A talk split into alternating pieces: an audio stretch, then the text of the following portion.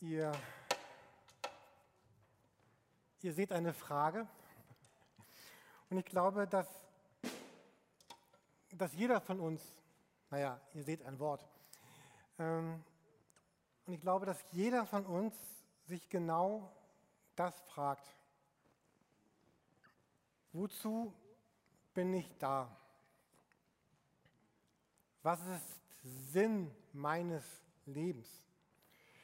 Wir fragen uns das verschieden intensiv in verschiedenen Ausprägungen, zu bestimmten Zeiten des Lebens mal mehr und mal weniger. Wir fragen uns das laut und leise, manchmal sehr rebellisch, manchmal auch sehr konform mit dem Leben. Manchmal verdrängen wir diese Frage. Wozu? Und wenn ich, wenn ich Jesus frage, Jesus, was ist eigentlich Sinn meines Lebens? Wo, wozu bin ich da? Dann bin ich mir ziemlich sicher, dass er sagen würde, Jürgen, komm, wir, wir schauen uns mal die ersten Seiten in der Bibel an. Und ich zeige dir, wozu du da bist, so deine doppelte Bestimmung, wozu ich dich in die Welt gesetzt habe und jeden anderen Menschen in die Welt gesetzt habe. Wir haben letzte Woche schon begonnen, uns mit diesem Bibeltext zu beschäftigen. Heute Morgen sollen wir noch ein bisschen daran bleiben. In 1. Mose 1, Vers 26 bis 28, da schreibt Gott, da redet er von dieser doppelten Bestimmung, die für jeden Menschen da ist. Und Gott sprach, lasst uns Menschen machen in unserem Bild uns ähnlich. Sie sollen herrschen über die Fische des Meeres und die Vögel des Himmels und über das Vieh und über das, die ganze Erde und alle kriechenden Tiere, die auf der Erde kriechen. Und Gott schuf den Menschen nach seinem Bild, nach dem Bild Gottes schuf er ihn als Mann und Frau. Und Gott segnete sie und sprach, seid fruchtbar und vermehrt euch und füllt die Erde und macht sie euch untertan und herrscht über die Fische des Meeres, über die Vögel des Himmels und über alle Tiere, die sich auf der Erde regen. Wenn ihr diesen Text zu Hause nachliest, 1. Mose 1, 26 bis 28, dann, dann fällt wahrscheinlich sofort auf, dass, dass viermal in diesen, in diesen paar Versen davon die Rede ist, so solcher Formulierungen wie uns ähnlich, in unserem Bilde, nach meinem Bild, dass, dass Gott gleich zu Beginn der Bibel sagen will, dass der Mensch in einer gewissen Weise Gott ähnlich ist. Du bist in einer gewissen Weise Gott ähnlich. Und dieses Bild meint nicht das Bild einer, einer Statue oder einer, einer Form. Oder fällt mir ein, ich war im Urlaub und stand tatsächlich neben der Statue von Ronaldo. Äh, kennt ihr die auf Madeira? Da, ich stand daneben, habe ein Foto. Aber wenn jetzt die Rede von dem Bild ist, dann meint Gott nicht dieses Bild, so dass ich ihm irgendwie ähnlich sehen könnte durch meine Körperproportion oder so, sondern er meint äh, ein, ein Abbild, ein Abbild von Gottes Wesen, eine, sein Gottes Charakter, Gottes Art, die sich irgendwie widerspiegelt in deinem, in meinem Leben. Jemand, Gott sagt, die Menschen sind von meiner Art.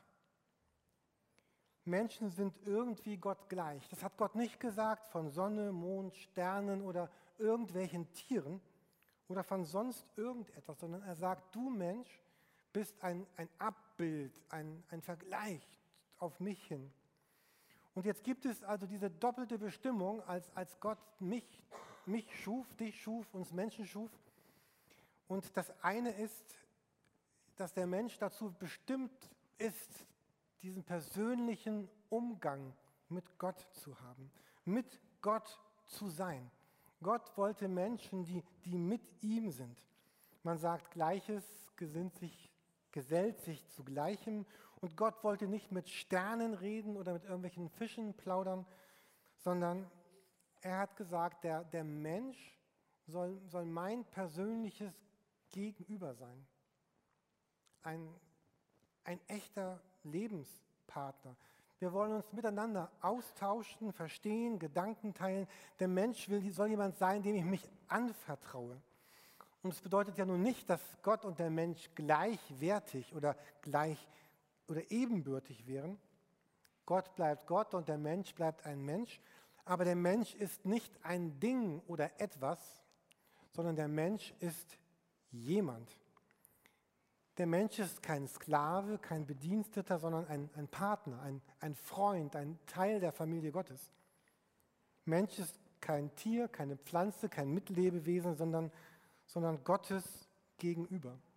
Und dann lesen wir in der Bibel, dass Gott abends in diesen Garten geht, um Austausch, Beziehung, Kontakt zu haben mit diesem Menschen. Und Gott sagt, der Mensch findet hier und darin, in diesem Ruhen in meiner Gegenwart, darin findest du den, den Sinn und die Bedeutung deines Lebens. Also der erste Sinn, wozu der Mensch da ist, sagt Gott, nämlich mit mir zu sein. Und dann ist da dieser, dieser zweite Sinn, diese doppelte Bestimmung, wozu Gott den Menschen geschaffen hat. Gott hat gesagt, ich möchte, dass du jetzt mit mir arbeitest. Ich möchte, dass du jemand sein, der arbeitet. Gott hat gesagt, hier ist die Welt, da sind die Tiere, da sind die Pflanzen, da sind die Abläufe der Welt und jetzt will ich, dass du diese Welt in meinem Sinne prägst, dass du sie gestaltest. Du sollst an meiner Stelle jemand sein, der sich um diese Welt kümmert. Ihr seid ja nach meinem Bild geschaffen, das war ja diese erste Bedeutung. Und jetzt nimm auch diese zweite Bedeutung wahr, dass du arbeitest, diese Welt gestaltest. Falls ihr letzte Woche da seid und die Predigt von Silvanus gehört habt, werdet ihr euch an die Worte erinnern, die er dafür benutzt habt. Wenn nicht, ihr könnt diese Predigt auf unserer Internetseite nachhören, dass Gott nämlich sagt, ich, ich möchte, dass ihr Menschen herrscht.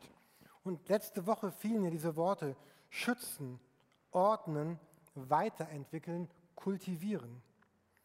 Gott gab Menschen jetzt das Recht, zum Beispiel die Tiere mit dem Namen zu benennen.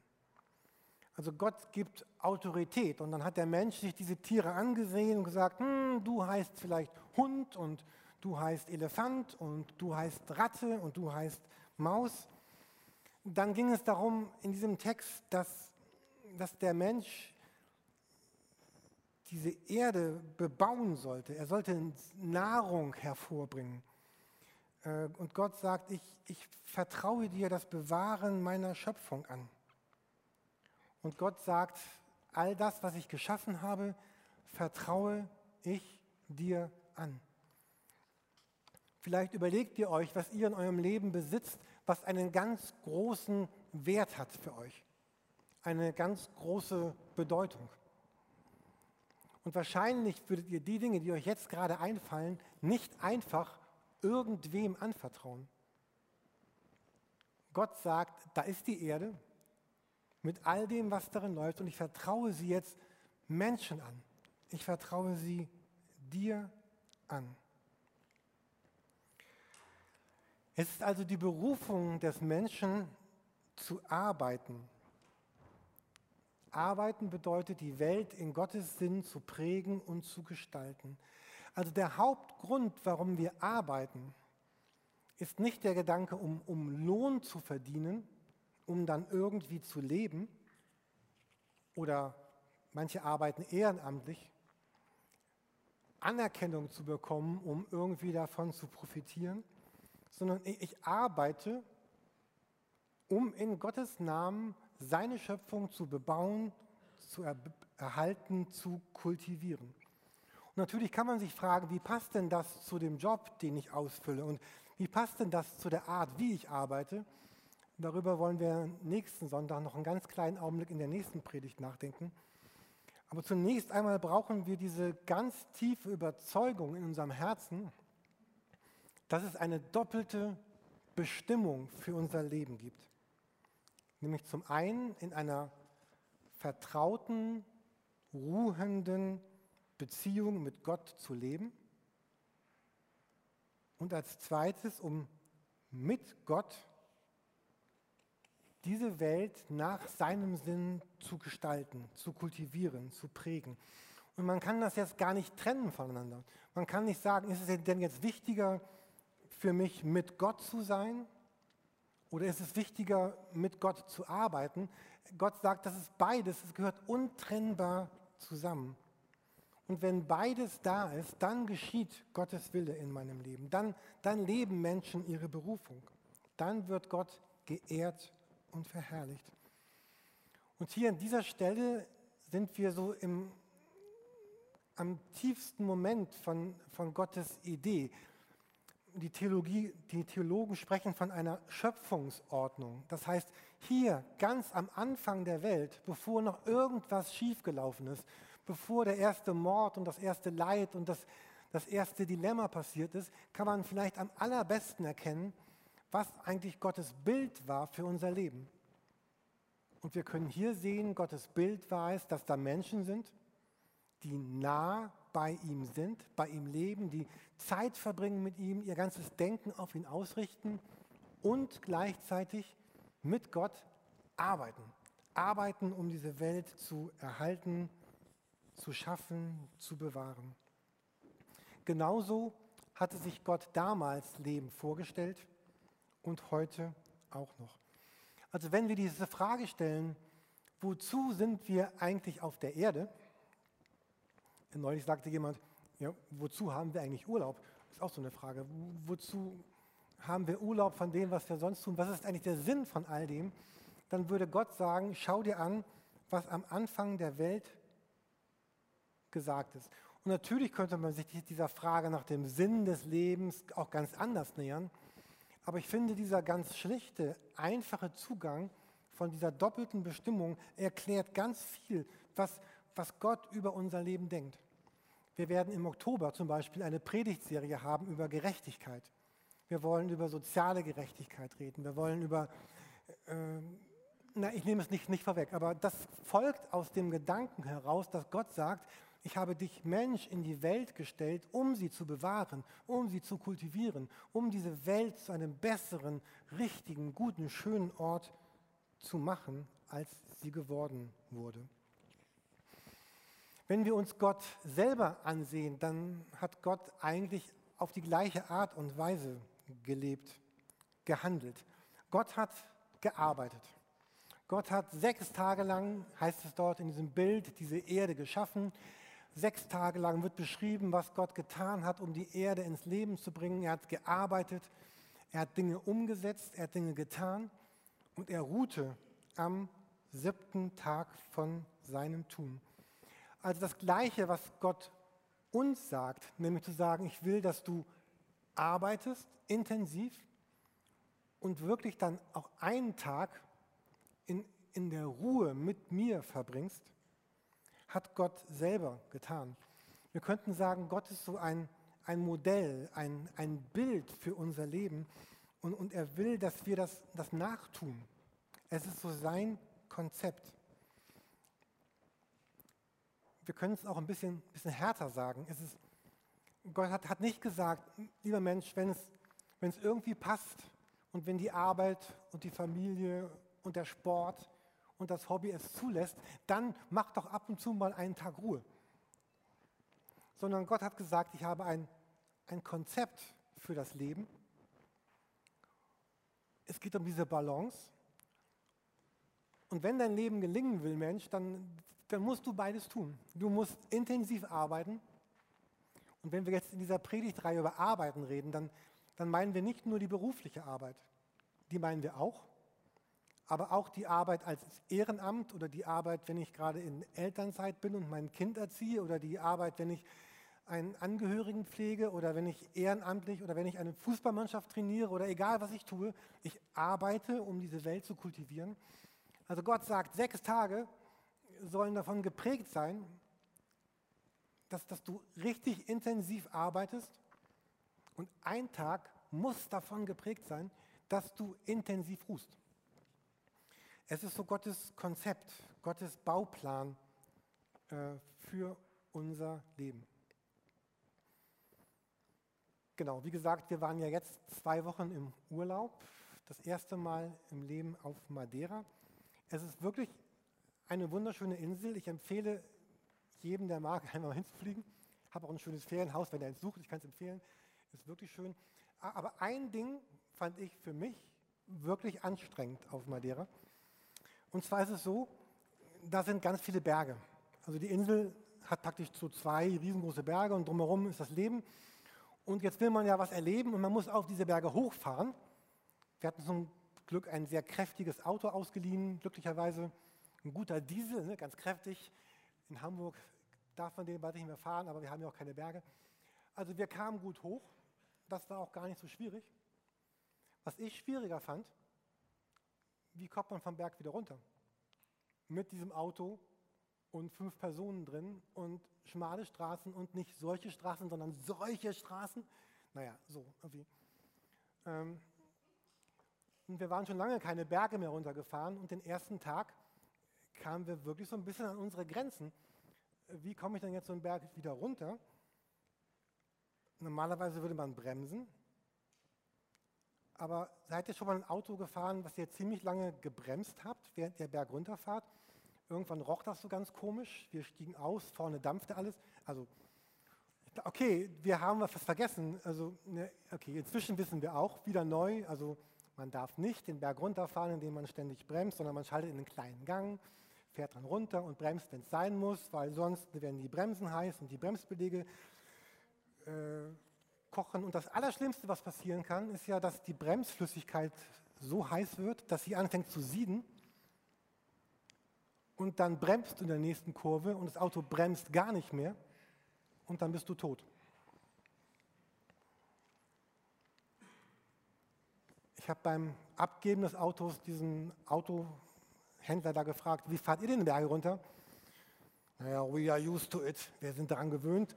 Und er sagt, manchmal fahren wir Berge im, im, ersten Gang runter, weil wir sonst nämlich die Angst haben bei Regen und Nässe durch das Bremsen und all das. Also, warum diese ganze Story? Ähm, anders. Unsere aktuelle Predigtserie, um nochmal den Bezug herzustellen, ihr seht sie hier, heißt ja machen und tun, lachen und ruhen. Also das heißt jetzt nicht, dass man beim Machen nicht auch lachen könnte. Aber ich glaube, so hat es sich einfach besser gereimt. Also auf der einen Seite machen und tun, nochmal kurz für unsere Deutschlehrer, das sind eigentlich keine richtigen Worte, ne? Äh, keine richtigen Verben, sondern machen und tun, sondern so Hilfsdinger. Egal. Machen und tun, lachen und ruhen. Also es geht um diese Balance zwischen machen, arbeiten Berg runterfahren, Berg hochfahren und ruhen. Nochmal zurück auf das nächste. Genau, also, also um zu diesen Gedanken zu kommen. Es geht um, um Machen, das ist hier die linke Seite. Und es geht um Ruhen. Und, und Gott sagt, das ist kein, das ist kein Kann, sondern es ist ein, ein Muss wenn ich mein Leben so lebe, hohes Tempo, bergauf, bergunter, ganz viel bremsen, weil es sonst zu schnell wird, wird irgendwann mein Leben einfach zu heiß werden. Wie dieses Auto zu heiß wird und zum Sieden kommt, so kann unser Leben, wird unser Leben zu heiß werden. Es wird zum Sieden kommen. Ein hohes Tempo und gleichzeitiges starkes Bremsen wird uns dahin bringen, dass wir irgendwann versagen und irgendwann unser Leben scheitern wird. Manche Menschen werden körperlich krank, weil wir es nicht schaffen, zur Ruhe zu kommen. Manche Menschen werden innerlich krank, Manche werden unausstehlich. Kennt ihr die, mit denen man gar nicht mehr reden mag, weil sie ständig gehetzt sind? Andere verschenken sich an die Arbeit und irgendwann gehören sie der Arbeit, dem Job, dem Hobby, dem Sport. Und wozu uns Gott einladen will durch diesen Bibeltext und wozu wir einladen wollen durch diese Predigtreihe, wo es um das Machen und das Tun und das Lachen und das Ruhen geht, noch an, an dieses Bild Gottes zu erinnern, dass, dass das genau Gottes Bild für unser Leben ist. Und wenn wir uns anschauen, warum Jesus Christus auf die Erde kam, dann kam er aus diesen beiden Gründen, um das wieder möglich zu machen, um wiederherzustellen, was wir Menschen verloren hatten. Jesus kam einmal, um unsere Beziehung zu Gott wieder in Ordnung zu bringen. Und Jesus kam, damit wir neu eine ganz intensive Beziehung zu unserer Arbeit, zu unserem Engagement, zu unserer Tätigkeit finden können. Arbeit sollte niemals Fluch, sondern immer Segen sein. Arbeit sollte nie Last sein, sondern, sondern Mitwirken an Gottes Gestalten, an Gottes Schöpfung, an, an dem, was wir tun. Und es ist egal, ob ich ein Haus baue oder ein Kind erziehe, ob ich im Büro arbeite oder einen Fußballverein trainiere, ob ich im Chor singe oder an einem Produktionsgeschäft beteiligt bin. Arbeiten bedeutet mitgestalten. Also Jesus kam zu einer Erneuerung. Er kam, um unsere Beziehung zu Gott zu erneuern und unser Leben in dieser Welt zu erneuern. Deswegen gab es Karfreitag und deswegen gab es die Auferstehung. Also Jesus kam für diesen doppelten Sinn. Er schenkt mir einen persönlichen Neuanfang, persönliche Rettung, Heilig, Heilung, Heiligung, Erlösung, Erneuerung meines Herzens, einen offenen Himmel, die Ewigkeit in Gottes Nähe und er will, dass wir jetzt als diese Menschen mit ihm zusammenwirken, um diese Erde ganz umfassend zu erneuern. Und vielleicht könnte man das Evangelium, die gute Nachricht so, so zusammenfassen. Durch Jesus kommt Gott hinein in seine Welt, um sie umfassend zu erneuern. Jesus tat, was er tat, um Menschen einen Neuanfang mit Gott dem Vater zu ermöglichen und damit sie danach mit ihm zusammen daran arbeiten können, diese Erde, das Reich Gottes neu zu, zu kultivieren, Dinge wieder gut zu machen, innerlich und äußerlich. Vielleicht vermisst ihr heute das ausgeteilte Blatt auf euren Plätzen, was wir, was wir jeden Sonntag austeilen. Es ist noch einmal das gleiche Blatt, was es letzte Woche auch schon gab. Wahrscheinlich habt ihr es schon mit nach Hause genommen und vielleicht sogar schon durchgearbeitet. Wenn nicht, Ihr findet es neu auf unserer Internetseite. Wenn ihr auf die Predigt von heute klickt, könnt ihr das Blatt von letzter Woche auch noch einmal runterladen, weil dort nämlich die Fragen gefragt werden. Wenn ich das verstehe, was, was Silvanus letzten Sonntag gepredigt hat und das, was, was wir heute Morgen gehört haben, dann neu zu finden, sich neu zu fragen, was ist denn die Vision, die ich habe für meine Arbeit? Wie kann meine Arbeit, die ich ausführe, ein, ein Ort sein, eine Tätigkeit sein, wo ich mit Gott zusammen daran arbeite, diese Welt zu entwickeln, zu entwickeln und zu kultivieren und sie zu gestalten? Und vielleicht kann mir das, was ich dort lese, ein, und die Fragen, die ich beantworte, einen, einen ganz neuen Sinn geben für das, was ich alltäglich tue. Und wo ich manchmal leide daran, dass es so schwer ist oder so mühsam, oder ich mich frage, wozu tue ich eigentlich das, was ich tue? Wir wollen gleich oder jetzt äh, gemeinsam noch Zeit haben, die wir bei Gott verbringen, wo wir singen, wo wir beten. Und diese Frage, die uns diese Predigtserie mitgeben möchte, sind eigentlich zwei Fragen. Wie, wie komme ich neu in eine echte Balance meines Lebens zwischen dem Ruhen bei Gott, dem Aufhören, dem Stehenbleiben und wie komme ich auf der anderen Seite in ein Arbeiten hinein, das ich ganz neu aus Gottes Sicht definieren kann und beschreiben kann und als diesen Wert entdecken kann, egal was ich tue in meiner Arbeit, ich trage dazu bei, mit Gott diese Welt und diese Erde zu kultivieren und ihr eine ganz neue Bedeutung zu geben. Und ein bisschen konkreter wollen wir da nächste Woche noch tiefer einsteigen. Amen.